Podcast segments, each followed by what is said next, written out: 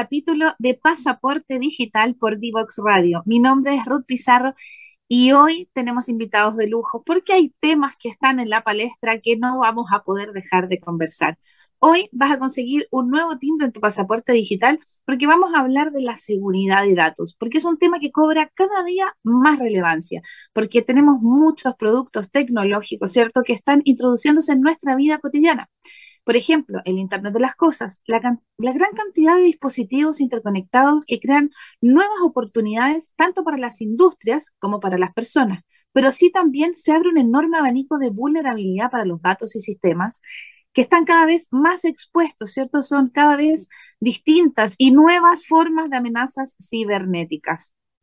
Hoy vamos a estar hablando con expertos en seguridad de datos la cual ha ido exponencialmente ha ido creciendo. Era algo que en un principio solamente pensábamos que habían hackers que, que, querían entrar a bancos, ¿cierto?, para hacer movimientos de dinero. Ahora sabemos también que los datos tienen un valor mucho más relevante, ¿cierto? Hoy vamos a hablar de la protección de los datos, su relevancia y las brechas, ¿cierto?, de talento, junto a Romina Garrido, quien es abogada e investigadora asociada al GovLab de la UAI, y con Manuel Moreno, que es el CEO de Global Secure. ¿sí? En este capítulo esperamos ofrecerles que podamos entender cómo la protección del ciberespacio es vital para el funcionamiento de la sociedad actual dar una mirada de cómo falta, ¿cierto?, este talento y los profesionales en ciberseguridad y de la seguridad de los datos, tanto en el ambiente público como en el privado. Para eso, mucho más, y lo que está pasando ahora con Uber y otras noticias más, las vamos a conversar a la vuelta de comerciales junto a Manuel y Romina. No te vayas. Divoxradio.com Codiseñando el futuro.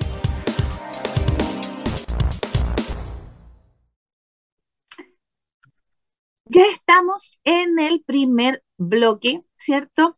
Con nuestros invitados que tengo muchas ganas de presentarles. Los voy a nombrar a ambos. Estoy con Manuel Morín, Moreno y Romina Garrido y con quien voy a partir conversando. Bienvenida Romina, gracias por aceptar la invitación a estar en Pasaporte Digital. Hola Ruth, encantada y encantada también de conocer a Manuel, de conocerte a ti y de poder estar en Divox Radio. Así es. Manuel, un gusto conocerte también. Primera vez que estamos los tres interactuando. Sí, genial, genial cuanto que sea más bueno, salud también conocerlo ustedes dos, no, no, por cosas yo creo del destino no nos habíamos topado anteriormente, pero bueno, acá, acá estamos y qué bueno estar en contacto con ustedes en este ecosistema de la ciberseguridad que es tan pequeño, ¿no? Porque tal como lo mencionamos en la editorial, una de las cosas que queremos conversar hoy es esa falta de talento vigente para abordar tantas cosas que hay que hacer, tantas manos que se necesitan, ¿cierto? Y sobre todo por ustedes que tienen dos áreas distintas. Yo creo que la gente también los conozca un poco más. Romina, tú eres abogada y tú eres especialista en protección de datos. Nos gustaría a nosotros, a, a toda la comunidad de Pasaporte Digital, conocerte un poco más, que nos cuentes cómo llegaste a tu carrera y sobre todo cómo llegaste a la protección de datos, porque para algunos, no sé, se nos puede imaginar que vas a estar ahí, tú proteges Excel o tienes personas. ¿Cómo, se protegen los datos, Romina? Y bueno, siempre supe que, quería estudiar Derecho, de, de partida eso desde, desde que era chiquitita, chiquitita, eh, pero después, una vez que, estaba estudiando y que terminé la, universidad, no sabía bien qué iba a hacer. Eh, derecho es una carrera que te ofrece mucha versatilidad y muchas áreas distintas. Entonces, no hay que asustarse del área de Derecho y Tecnologías, que fue donde terminé Llegando tuve muy buenas mentoras, mujeres sobre todo, eh, ligadas al derecho informático, al derecho y tecnología, bueno, como, como, bueno, antiguamente en los años 90 se hablaba de derecho informático, hoy se habla de derecho y nuevas tecnologías, que fueron un poco impulsando mi, mi, mi carrera hacia ese lado hacia cómo intersecta el derecho con el avance tecnológico, cómo las leyes pueden ir avanzando y pueden ir también regulando eh, los nuevos desafíos que nos, que, nos ofrece la tecnología. Y entre entre las muchas cosas que hay ahí en el derecho y las tecnologías, los delitos informáticos, la propiedad intelectual, las telecomunicaciones, está la protección de datos, que se relaciona con los derechos de las personas con, la, con, con, los derechos, con las libertades, con la dignidad humana finalmente, porque hoy en día todo lo que nosotros hacemos se traduce en una huella que estamos dejando en el ciberespacio y que necesita ser protegida, gestionada, tratada y que, y que, un, y que un mal uso de esa información puede afectar a las personas de manera que ni siquiera podemos darnos cuenta hoy. Eh, y, y por ahí cuando, bueno, cuando, cuando, cuando hice mi magíster en Derecho y Tecnología fue el área que me voló la cabeza, así como cuando uno siente eso, así como, no, aquí es. Y desde hace más de 10 años que, que es algo bien autodidacta también, hay que, hay que siempre estar eh, mirando lo que está pasando fuera eh, em, y, y y, he estado también vinculada a los procesos legislativos, también que han sido bastante lentos en Chile, para ir actualizando nuestra legislación de protección de datos personales, sobre todo ahora que está reconocido como una garantía fundamental, que es un derecho humano, es un derecho reconocido en la Constitución chilena, eh, el cuidado de los datos personales y, y el derecho que tenemos todas las personas a que nuestros datos sean bien tratados por las empresas y por el Estado. Oye, qué interesante, me encantó toda la explicación, súper... Se nota que Romina lo, explica bastante porque tiene eh, una capacidad de, las cosas muy complejas ponerlas de, manera muy simple. Así que gracias, Romina, por esta intro. Y me gustaría también que la gente conozca un poquito más de nuestro querido Manuel Moreno. Él es el CEO de Global Secure. Y me gustaría también, Manu, que tomes el micrófono en la misma línea, contando un poco qué estudiaste, cómo llegaste a la ciberseguridad y también para que nos cuentes un poco de cómo nace y qué es Global Secure. Dale. A ver, eh, yo probablemente en, ese aspecto quedaré un poquito el molde tradicional eh, por distintas cosas. Por distintas cosas. Eh, yo fui una persona, he sido hasta el día de hoy, sigo siendo una persona súper autodidacta. Eh, partí básicamente mi carrera profesional con muchas certificaciones sin título universitario, pero con muchas certificaciones internacionales y con muchas certificaciones técnicas eh, de Microsoft, de Cisco, de distintas marcas. Y con eso fui eh, trabajando en temas de TI. Me partí inicialmente como administrador de sistemas, en algún momento después empecé a administrar redes, me tocó en algún momento ser administrador de, no sé, del registro civil, por ejemplo, en un proyecto de cédulas de identidad nuevas, por allá por el año 2000. Y así fui haciendo proyectos, proyectos, proyectos. Em, trabajé con muchas empresas muy grandes. En algún momento trabajé para KPMG. Y eh, más o menos hace unos 18 años atrás, más o menos, cuando el tema ciberseguridad no era tema, empecé a trabajar justamente en temas de ciberseguridad.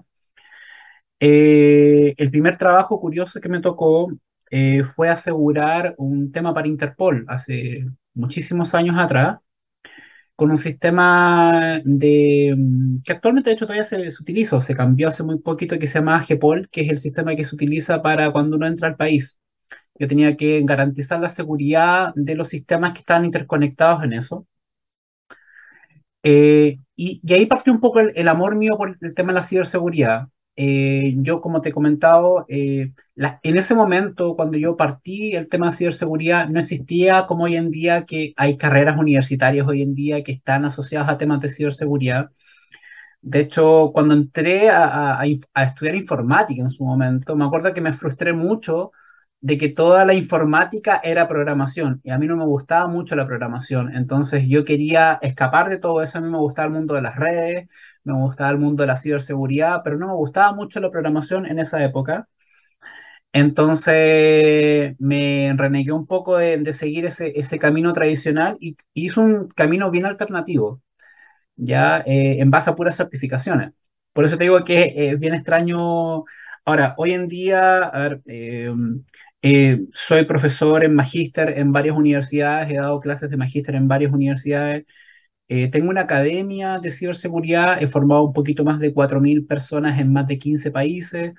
Eh, con mi empresa abrimos el año pasado una sucursal de la empresa en Estados Unidos para empezar a llevar la Academia de Ciberseguridad también a Estados Unidos, empezar a exportar cosas que no pasan acá en Chile como el material que actualmente nosotros tenemos en español de nuestros cursos, llevarlo a inglés, que normalmente es al revés, normalmente los cursos en inglés lo traducimos al español, nosotros acá estábamos pesando los cursos de español e inglés para llevarlos al mercado americano. Eh, y, y, ha sido, eh, Global Secure es una consultora, una consultora que de ciberseguridad arrancó hace como 18 años y nos dedicamos básicamente a temas de ciberseguridad. Tenemos prácticamente todas las grandes compañías que hay en Chile, prácticamente todos los bancos han sido clientes nuestros. Eh, y hacemos servicios de ciberseguridad forense, respuesta ante incidentes, todos los grandes incidentes de ciberseguridad que han existido en Chile, hemos pasado nosotros por ellos, la, gran mayoría de ellos. Algunos que han aparecido en la prensa y otros que no, porque hay algunos que no, no, no aparecen en la prensa. Eh, y eso, tengo un equipo más o menos de 10 personas que trabajan conmigo eh, acá en Chile, en México y en Estados Unidos. Y estamos, somos un equipo chiquitito, pero altamente especializado. Eso, eso te puedo como resumir. Súper interesante porque aquí estamos viendo dos aristas muy importantes de dos áreas, ¿cierto? Que se complementan, que es la especialidad, porque tenemos muchas cosas, ¿cierto? Y aquí estamos igual que como en todas las áreas, tenemos conocimiento general, ¿cierto? Aquí estamos todos de acuerdo en la, lo importante que es la protección de los datos, ¿cierto? En el ciberespacio, sobre todo ahora el tratamiento que tenemos de los datos, cuáles son las responsabilidades del usuario, cuáles son las responsabilidades de la empresa, etcétera. Entonces, a mí me gustaría que esa falta de, de, talento en, en, esta, en esta parte, partamos por, por Romy, en la parte de, de la protección de datos, eh, la oferta actual, tú estás, me imagino que con un montón de, de ofertas, un montón de proyectos y posibilidades, pero faltan profesionales en tu área, específicamente en algo que nos puedas comentar, un llamado como una sensibilización a algunos que todavía no se atreven a dar el paso en la ciberseguridad. Eh, yo creo que es un área que todavía se mira de futuro, pero es un área de presente finalmente. Es algo que es, que, que es necesario eh, ahora y que va a ser aún más necesario cuando, cuando cuando se actualice la ley de protección de datos, que va a obligar a, las empresas a, mm, a, implementar medidas de seguridad en sus sistemas de tratamiento de datos personales y que va y que también obliga a tener medidas de privacidad por diseño y a tener que denunciarse ante la autoridad de protección de datos cuando ocurre alguna vulneración a los sistemas de información. Hoy en día, por cierto, las empresas se protegen porque protegen sus activos, pero esto no está mirado todavía desde una óptica sancionatoria o desde una óptica de la protección de los derechos, la responsabilidad que tienen las empresas respecto como custodios de datos. Eh, y eso va a cambiar una vez que tengamos un regulador fuerte, que es el que se, el que se propone en el proyecto de ley. Y por cierto, ahí va a ser necesario mucho talento especializado, especializado técnico, porque por cierto las bases, los, sistemas de tratamiento de información se protegen con medidas técnicas, pero también hay tiene, que haber ahí el, componente de, esta conversación y transversalidad entre distintos roles. La ciberseguridad no es solamente un tema técnico, también es un tema legal, también es un tema de gestión, es un tema cultural, es un tema que tiene que estar en, en las áreas de comunicaciones, tiene que ser transversal a las organizaciones. Y si uno piensa en la oferta hoy en día para, para la formación de, de, abogados, por ejemplo, en mi área todavía es, es, bastante pequeña, justamente porque, porque, porque aún no hay... Ah, eh, no existe este, este, este incentivo que, que, que todos esperamos que venga dado por la nueva ley de protección de datos personales que va a cambiar el paradigma de tratamiento de la información hoy en, día. Hay algunos diplomados de especialización, por cierto, en datos personales, en inteligencia artificial, hay algunos cursos eh, que van motivando a, que también los abogados se metan en áreas que son eh, distintas finalmente y que, y, que, y que por mucho tiempo han sido consideradas áreas muy técnicas y que finalmente lo que, lo que hay que desmitificar es que, es que hay que eh, generar áreas finalmente multidisciplinarias en este tipo de campos porque la ciberseguridad no es, como dije recién, no es algo netamente técnico. Tiene un componente técnico importante, por cierto, pero, pero también hay regulación, normativa, comunicaciones, como te digo, educación, eh, cultura. Oye, me gustaría, me gustaría comentar un poco lo que está hablando Romina porque me parece súper importante lo que, lo que hice, principalmente por, por el tema de que hay un montón de hackeos que suceden, eh, algunos públicos y otros no públicos, porque también hay que comentar de, como bien dice Romina, como no hay una obligación por parte de las empresas de denunciar, eh, cuando suceden ataques, eh, yo veo la otra parte, que es cuando las empresas son atacadas y llaman, por ejemplo, para cuando sufren una, fuga de, de, datos o sufren un hackeo o un secuestro de información, eh, hay muchas veces que las empresas no, no, no tienen la obligación de responder.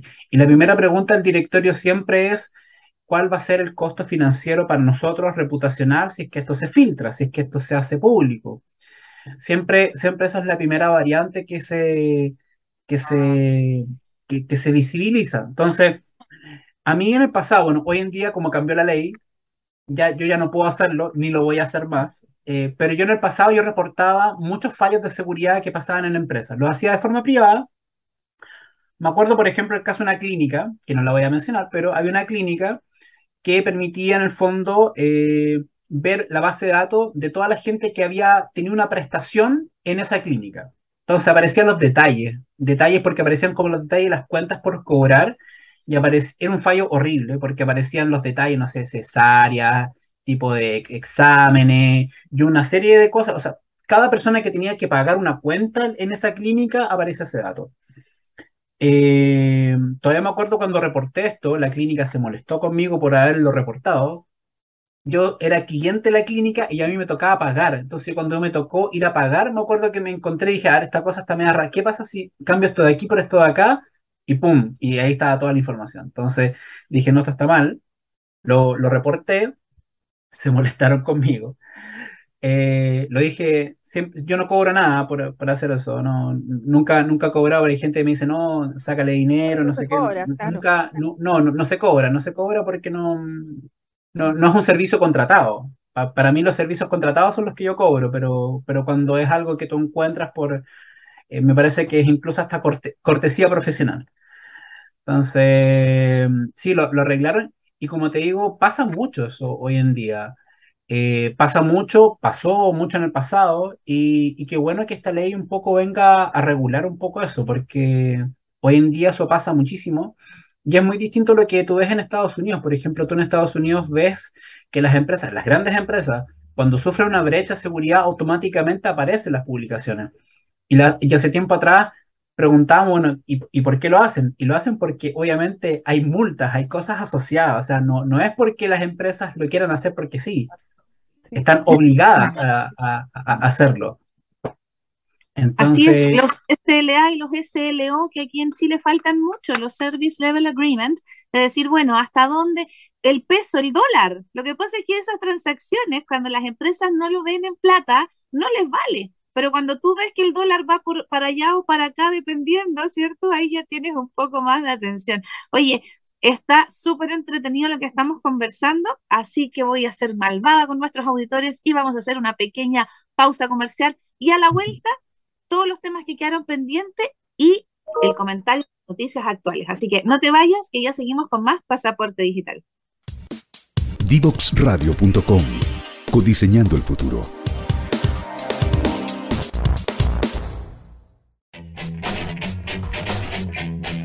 Divoxradio.com.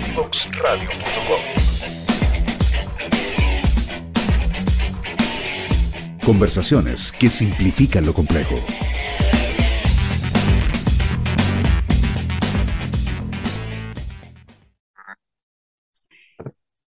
Ya estamos de vuelta en el tercer bloque de Pasaporte Digital por Divox Radio. Hoy estamos hablando de la importancia de la protección de tus datos, ¿cierto? estamos hablando de la ciberseguridad y para eso nos acompañan dos expertos que nos han, han tenido pero súper entretenidos, ¿cierto? Conversando. Estamos con Manuel Moreno y con Romina Garrido, hablando de la protección de datos. Estamos conversando, ¿cierto? Las brechas, de que hacen falta talentos, de que hay oportunidades, de cómo ustedes han ido incursionando en este mundo, ¿cierto? que por lo que me voy dando cuenta, el mundo de la ciberseguridad no es para personas que se queden quietas. La ciberseguridad es un mundo para aquellos que somos eh, de alma inquieta, curiosa, de resolver, ¿cierto? Es como el ir más allá. Y es por eso que yo no puedo dejar en el tintero, y, se nos va a pasar volando este bloque, yo quisiera saber, sobre todo eh, desde el punto de vista de cada uno de ustedes, cómo las empresas enfrentan un ataque de ciberseguridad. Pongamos la noticia que está ahora en palestra, todos sabemos lo que pasó el hackeo de Uber, que desde que se habló de que el hacker tenía 18 años hasta que llegó a la médula de, ¿cierto? del negocio, me gustaría partir con Romina en, el tema de la protección de datos. Por ejemplo, para los clientes, si yo soy cliente y la empresa que tenía mis datos, ¿cómo es esa relación de cuando yo como cliente siento que mis datos fueron vulnerados? Y después me gustaría, Manu, que tú lo contaras englobando, ¿cierto?, todo lo que haces tú en la ciberseguridad. Bueno, hoy en día, si, si, nos, si nos vamos a lo, a lo estrictamente legal, tenemos una baja protección como personas usuarias, consumidoras, clientas de empresas cuando suceden estas cosas. Una, no nos enteramos, a menos que salga en la prensa, que se filtre por alguien de la misma empresa, pero no porque la empresa nos comunique que ha tenido una brecha de datos y que esto lo va a solucionar de tal o cual manera o nos va a compensar de, X forma, sino que hoy en día todo, todo esto pasa, como dijéramos eh, de forma coloquial, un poco piola, a menos que eh, se filtre por alguna parte. Las personas estamos bien desprotegidas en ese sentido, las empresas no tienen obligaciones legales de de seguridad de, datos. Nuestra ley de datos personales es bastante antigua, pero hoy, hoy en día es medio impresentable, por cierto, que una empresa diga, porque, nada, porque la ley no me obliga, yo no voy a tener medidas de seguridad adecuadas y suficientes, ¿verdad? Entonces, las empresas, por cierto, están preocupadas de proteger, su, de, proteger sus activos de información, sean o no sean datos personales, pero de cara a las personas, esta protección es parte de proteger a mis clientes también, porque mis datos soy yo finalmente. Eh, entonces, si la empresa no ha evaluado bien cuáles son esas medidas de, protección, qué datos tiene eh, em, y, de qué forma los está gestionando bien, eh, es poco lo que va a poder hacer ante, un hackeo. Además, bueno, ninguna empresa está libre de, ser víctima de un delito, eh, pero la la clave está en cuáles han sido sus procesos previos de gestión, cuál es su nivel de resiliencia y resistencia eh, para poder responder, eh, entendiendo también muchas veces, y algo que no, que no, no parece estar tampoco impermeable, como interiorizado en las empresas, que tratar datos personales es una actividad de riesgo y que por ende hay que hacer frente a esos riesgos y invertir, por cierto, eh, y que la única forma de evitar ese riesgo es no tratar datos. Y la, y la nueva ley de protección de datos, que está en el Congreso todavía y que se está discutiendo, trae una obligación para, para las empresas de evaluar la cantidad y la pertinencia de los datos que te piden porque muchas veces las empresas tienen información que no es necesaria, no, no es estrictamente necesaria para prestarte el servicio que te van a dar. Entonces, eh, tomando en cuenta que tener datos es una actividad riesgosa, las empresas van a tener que evaluar qué datos tienen, por qué los tienen, para qué los tienen eh, y tomar medidas de protección eh, coincidentes con eso. Y si no, van a, van a ser sancionadas. Hoy, como te digo, estamos en una situación un poco laissez-faire, donde las empresas protegen los datos de acuerdo a sus capacidades, por cierto, sus capacidades económicas, eh, lo que lo que buenamente pueden hacer, pero sin el, pero sin el temor de una sanción legal en el futuro, ni de, ni de estar obligados finalmente a tener que notificar a las personas o responder ante autoridades cuando no han tomado las medidas de protección adecuadas a los datos que están tratando, al nivel de sensibilidad de esos datos, al nivel de riesgo en el tratamiento y otros factores que podrían influir. Sí súper relevante todo lo que está contando la Romy. Así que ahora, Manuel, por favor, toma el micrófono y complementemos de la parte, ¿cierto?, de lo que hacen ustedes. Oye, estaba, bueno, eh, yo estaba por prender mi carboncito para hacer el asado, porque esto pasó justo para las fiestas patrias. Eh, cuando me enteré de este tema, empezamos a seguir un poco las noticias rápidamente del hackeo de Uber, qué, qué es lo que había pasado. Y estoy leyendo un poco la, declaración oficial que tiene Uber en su página web, que a todo esto si estaba en Twitter o estaba en algunas de sus redes sociales y no, no apareció nada. Pero acá hay un tema súper importante que dice, dice, primero lo más importante, no hemos visto que los atacantes que hayan accesado a los sistemas de producción, porque accesaron los sistemas de producción de, de Uber, eh, ya no ha tenido acceso a las bases de datos o a, sistemas eh, de datos sensibles como tarjetas de crédito, información de cuentas bancarias o la historial de los viajes, porque obviamente hacia dónde voy y, y, hacia dónde me muevo, obviamente también es información sensible. Eh, pero eso es bastante difícil de saber en esta primera etapa de, de la investigación. Ya probablemente esta investigación va a tomar muchísimo más tiempo, la gente que normalmente eh, entiende un poco estos temas de cuando hay hackeos grandes a empresas, primero hay un proceso que se llama respuesta anti-incidente. Ya el proceso de respuesta anti-incidente normalmente se, se demora, primero es una hora para la primera respuesta para hacer la identificación de la brecha, después en menos de 24 horas tienes que identificar todo, cuál es tu plan de acción, empezar a cerrar acceso, hay un proceso bien, básicamente es un proceso de contención.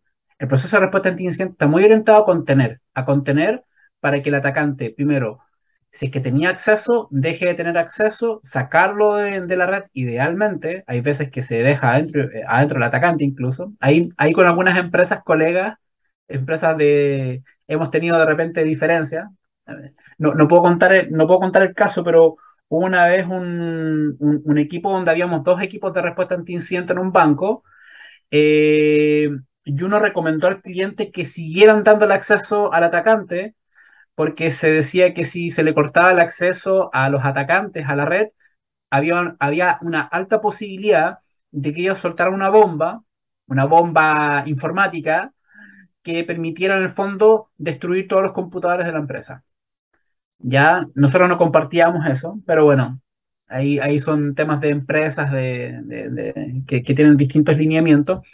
Esto a partir de todo esto de lo que había pasado previamente con un, con un banco acá en Chile, que no sé si se recuerdan que eh, aparecieron todos los computadores que no podían accesar y los atacantes borraron, de hecho, computadores eh, que justamente en ese caso también trabajamos. Entonces, era, era por eso que este, esto había pasado.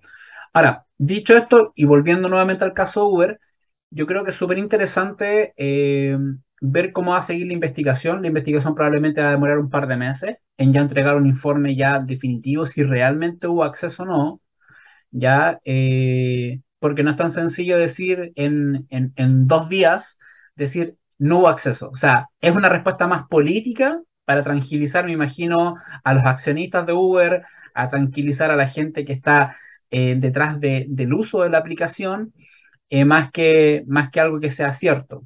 ¿Ya? Lo cierto es que el atacante sí tuvo acceso a los servidores, a todo el tema. Y para que la gente que no es muy técnica un poco pueda entender cómo, cómo funciona la protección muchas veces de estos sistemas, hay unos algoritmos matemáticos que encriptan la información. Le colocan una clave a la información y hay dos tipos de, de encriptación que se aplican. Una que es en tránsito, cuando, por ejemplo, tú estás con tu teléfono y estás cargando tu tarjeta de crédito, eso, eso viaja cifrado, eso es en tránsito, y después cuando está en reposo. Cuando está en reposo, por ejemplo, cuando está almacenado en una base de datos, por ejemplo. Ahí queda guardado en esa base de datos y también tiene que haber otro sistema de seguridad para proteger esos datos que están ahí almacenados.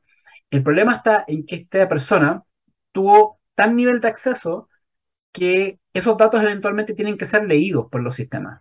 Entonces, si tú tienes acceso a, los sistemas que manejan esos, esos sistemas en, sí, podrías eventualmente tener acceso a decriptar, leer esos datos, abrir esa información de alguna forma. Entonces, eso, eso yo creo que es lo más, es lo más complejo. Seguramente en la investigación va a ver si es que realmente hubo ese tipo de, movimiento o no. Eh, y ahí ellos después van a poder responder si es que si es que sí o no. Yo por mientras yo le recomiendo a la gente eh, que eh, por, asuma de que probablemente puede que su tarjeta de crédito que haya ingresado en la aplicación pueda haber estado comprometida, yo le recomendaría que eh, la cambie. ¿Por qué? Porque estos grupos lo que hacen es que muchas veces ellos, ellos son delincuentes informáticos, entonces su fin es hacer dinero de forma maliciosa, ¿ya? Entonces, si no encriptaron la información, si no pidieron un rescate, no ocuparon un ransomware para pedir un rescate de información, no hay nada de eso, ya, eh, de alguna forma ellos tienen que hacer el cash out, tienen que hacer el tema de cómo yo recupero el esfuerzo, el tiempo. Monetizar. Monetizar el ataque, exactamente. Y lo que muchas veces se hace es que estas bases de datos en el mercado negro cuestan mucho dinero y se clasifican se clasifican las tarjetas según el cupo que tienen y se venden después estas tarjetas. Entonces, no sabemos si esto puede estar pasando en este preciso instante o no, pero eso pasa con muchos hackeos a sistemas donde se tienen accesos como los que hubo acá.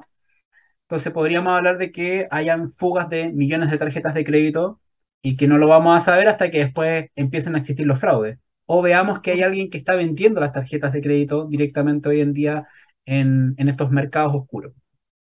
Es fome. Eh, mira, lamentablemente son igual, igual es un emprendimiento porque tienen que tener eso, tienen que hacer la, la retribución de su tiempo, de lo que capitalizaron, es una lata que sea para el mal, pero funciona también, es un negocio. Y respecto a eso que tú nombraste, el tema del tratamiento de los datos, Romina, ¿por qué no me comentas un poquito y, y nos cuentas a toda la audiencia ¿El tratamiento de datos en el sector público y privado es muy diferente? ¿Son, son diferentes el tratamiento de datos o, es algo que engloba todo esto? En general, en Chile hemos tenido la, regulación para ambos sectores es la, misma. Tenemos una ley que es general de protección de datos y que regula tanto el sector público como el privado con las mismas obligaciones.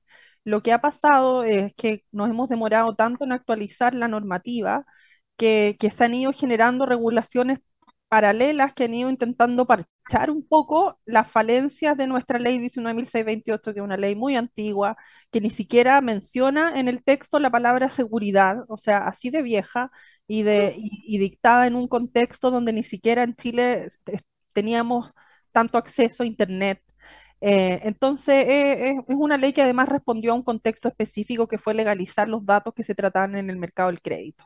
Entonces, pero los datos hoy en día son relevantes en en, muchas industrias, por, cierto, en el sector público. El sector público tiene la misma normativa que el sector privado, pero como te digo, se han ido generando normativas fragmentadas.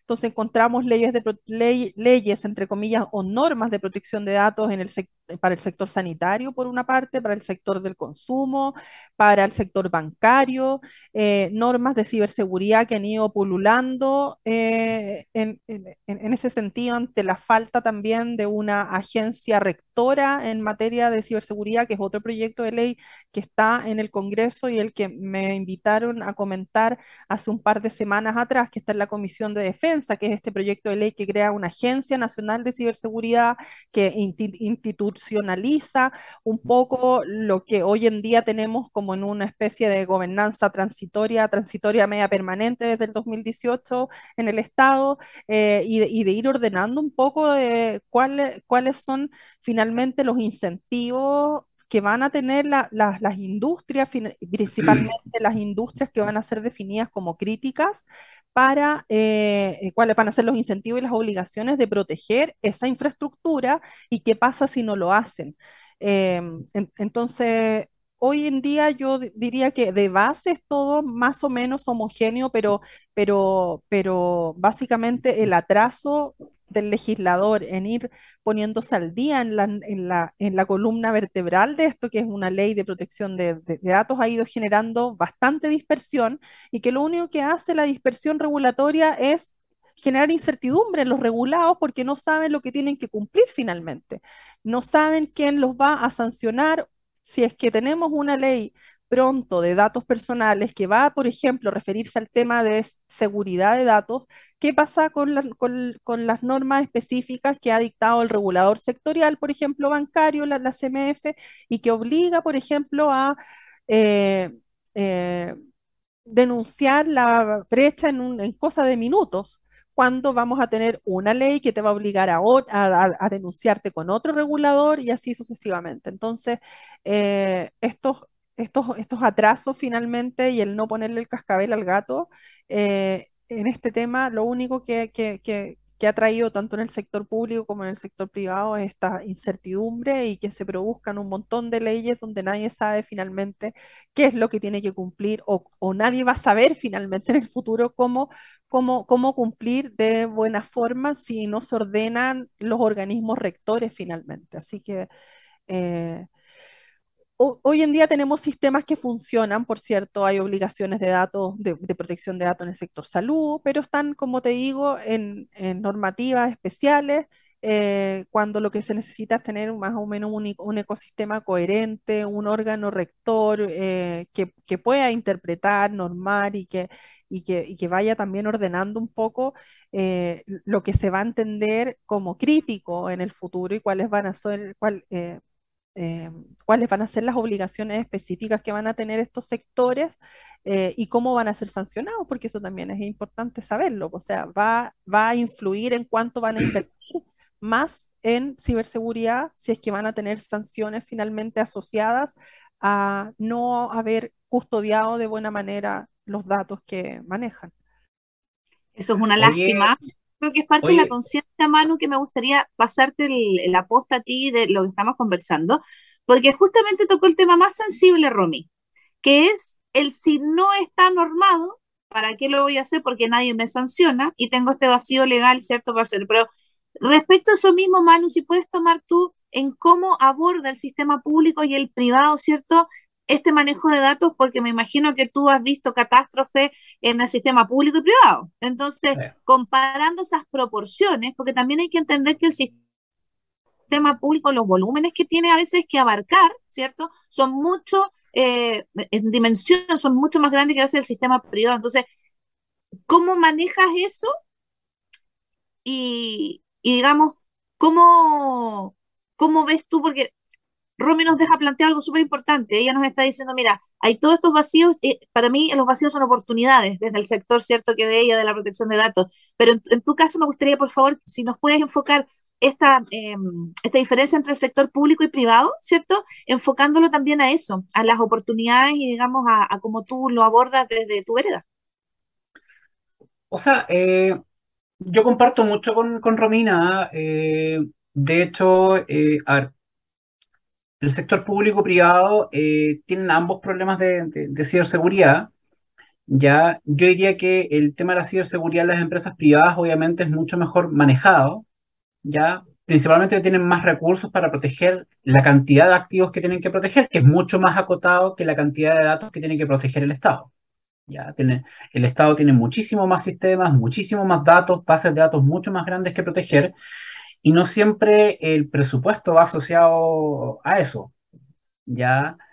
Eh, por lo tanto, por lo tanto hay, hay todo un tema ahí, ahí asociado y también hay un tema también de falta de, talento y falta también de capital humano asociado justamente al tema de ciberseguridad.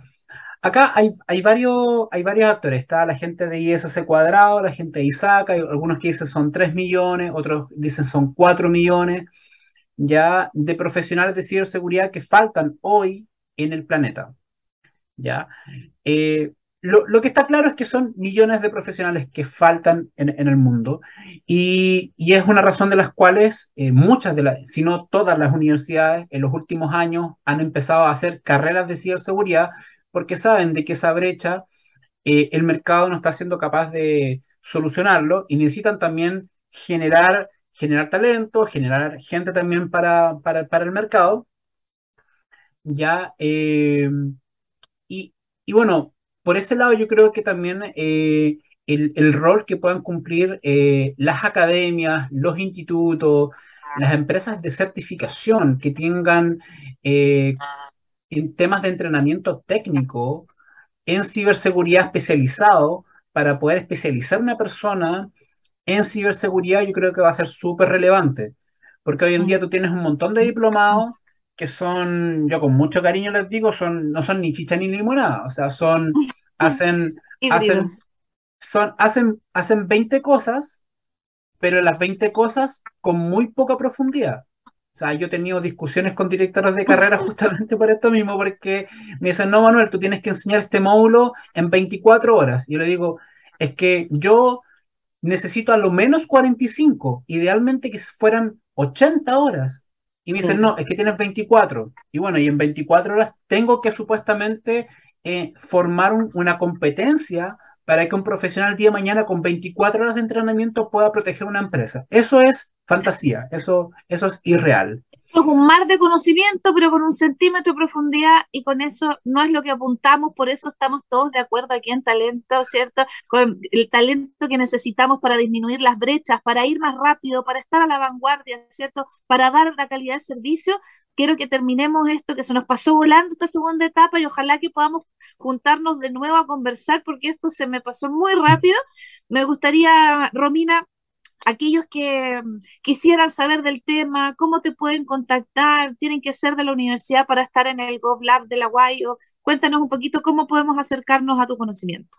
Bueno, el GovLab de la Universidad de Alfibañez es un laboratorio de innovación pública. Nosotros lo que hacemos es incentivar a que el Estado use los datos, pero los use bien y los use a través de, bueno, de ciencia de datos y tenemos un área de de investigación aplicada, que es la ética de datos. Ahí pueden encontrar los proyectos en los que estamos, pero nosotros intentamos, o sea, incentivamos el uso de datos en la administración, pero tiene que haber, por cierto, responsabilidad, o sea, un gran poder, como tener todos estos datos en el Estado, conlleva también una gran responsabilidad y un manejo ético de la información como, como, como, como, como GovLab nosotros ofrecemos, por cierto, muchos talleres, diplomados, todo orientado mucho más hacia el sector público, por cierto, eh, porque somos un laboratorio de innovación pública, así que ahí pueden ver nuestra oferta académica, la oferta de talleres, tenemos muchos talleres que son gratuitos,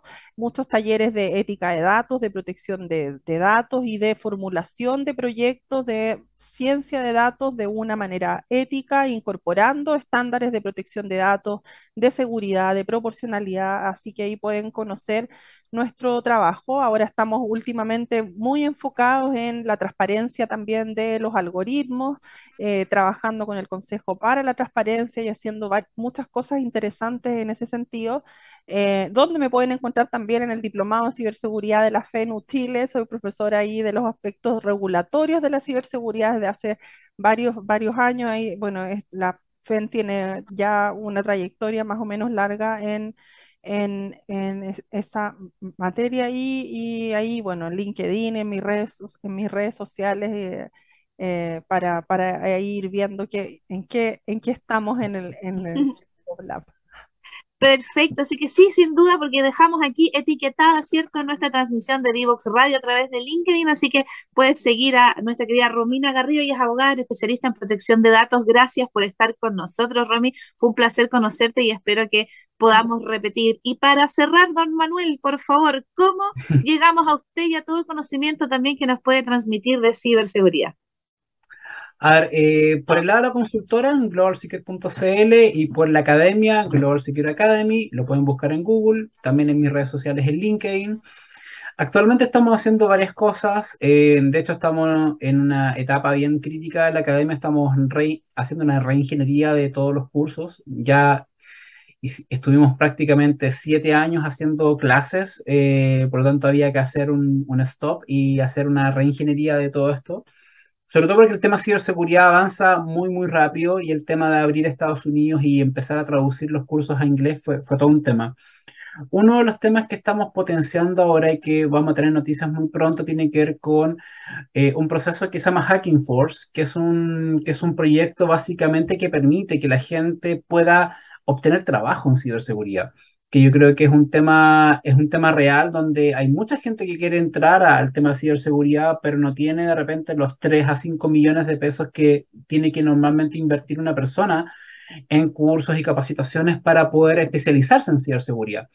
Entonces vamos a empezar a hacer un proyecto bien interesante ahí, vamos a ver si es que logramos algún tipo de, de auspicio para justamente poder colocar gente, eh, moverla desde otras áreas, incluso gente que eh, ni siquiera tenga, tenga eh, que ver con ciberseguridad, ¿ya? Con el mundo informático tampoco. Claro, entonces yo estoy, yo soy, yo soy un convencido, o sea, yo soy un convencido que nosotros acá podemos formar gente en ciberseguridad de todo el espectro ya, de todo el espectro, no necesariamente gente que sea ultra técnica, sino que también gente también que tenga, primero, ganas y curiosidad, porque hay, hay varios perfiles que cumplir. Ya hay gente que, por ejemplo, es muy buena para investigar, y muy buena, es muy minuciosa, entonces para poder buscar información, poder buscar evidencia, o de repente para mirar sistemas de seguridad que están eh, engatillando ciertas alarmas de seguridad. Eh, también hay un perfil de gente que es muy distinta, por ejemplo, a quien busca un fallo de seguridad. Así es y para eso yo creo que te voy a tener que invitar a otro programa para hacer toda esa gestión de talento, porque nos van a tirar las orejas, estamos súper pasados en el tiempo, pero estábamos muy entretenidos y no podíamos dejar de compartir con ustedes, ¿cierto? Esta tremenda información y estos tremendos exponentes, ¿cierto? Que tenemos aquí de ciberseguridad. Romina Garrido nos acompañó, Manuel Moreno también. Muchísimas gracias por darse el tiempo de venir a juntar un sello más en tu pasaporte digital. Nos vamos a la última pausa. Ustedes no se vayan, que ya volvemos con la última patita. Besito grande. Divoxradio.com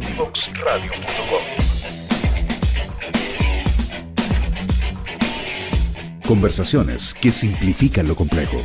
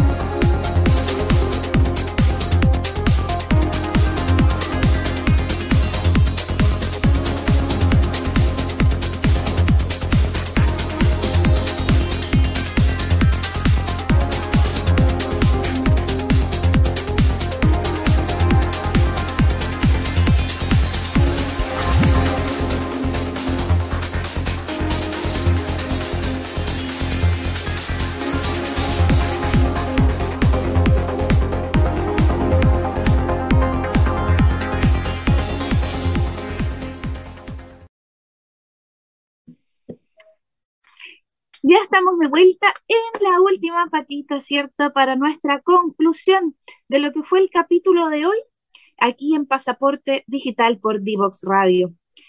Hablamos de la seguridad, de la importancia, ¿cierto? De dónde pongo mis datos, cómo yo eh, me siento resguardado ante las empresas que yo comparto mi información, pero también, y lo más importante, es la gran brecha que hay en este momento y la cantidad de oportunidades que hay.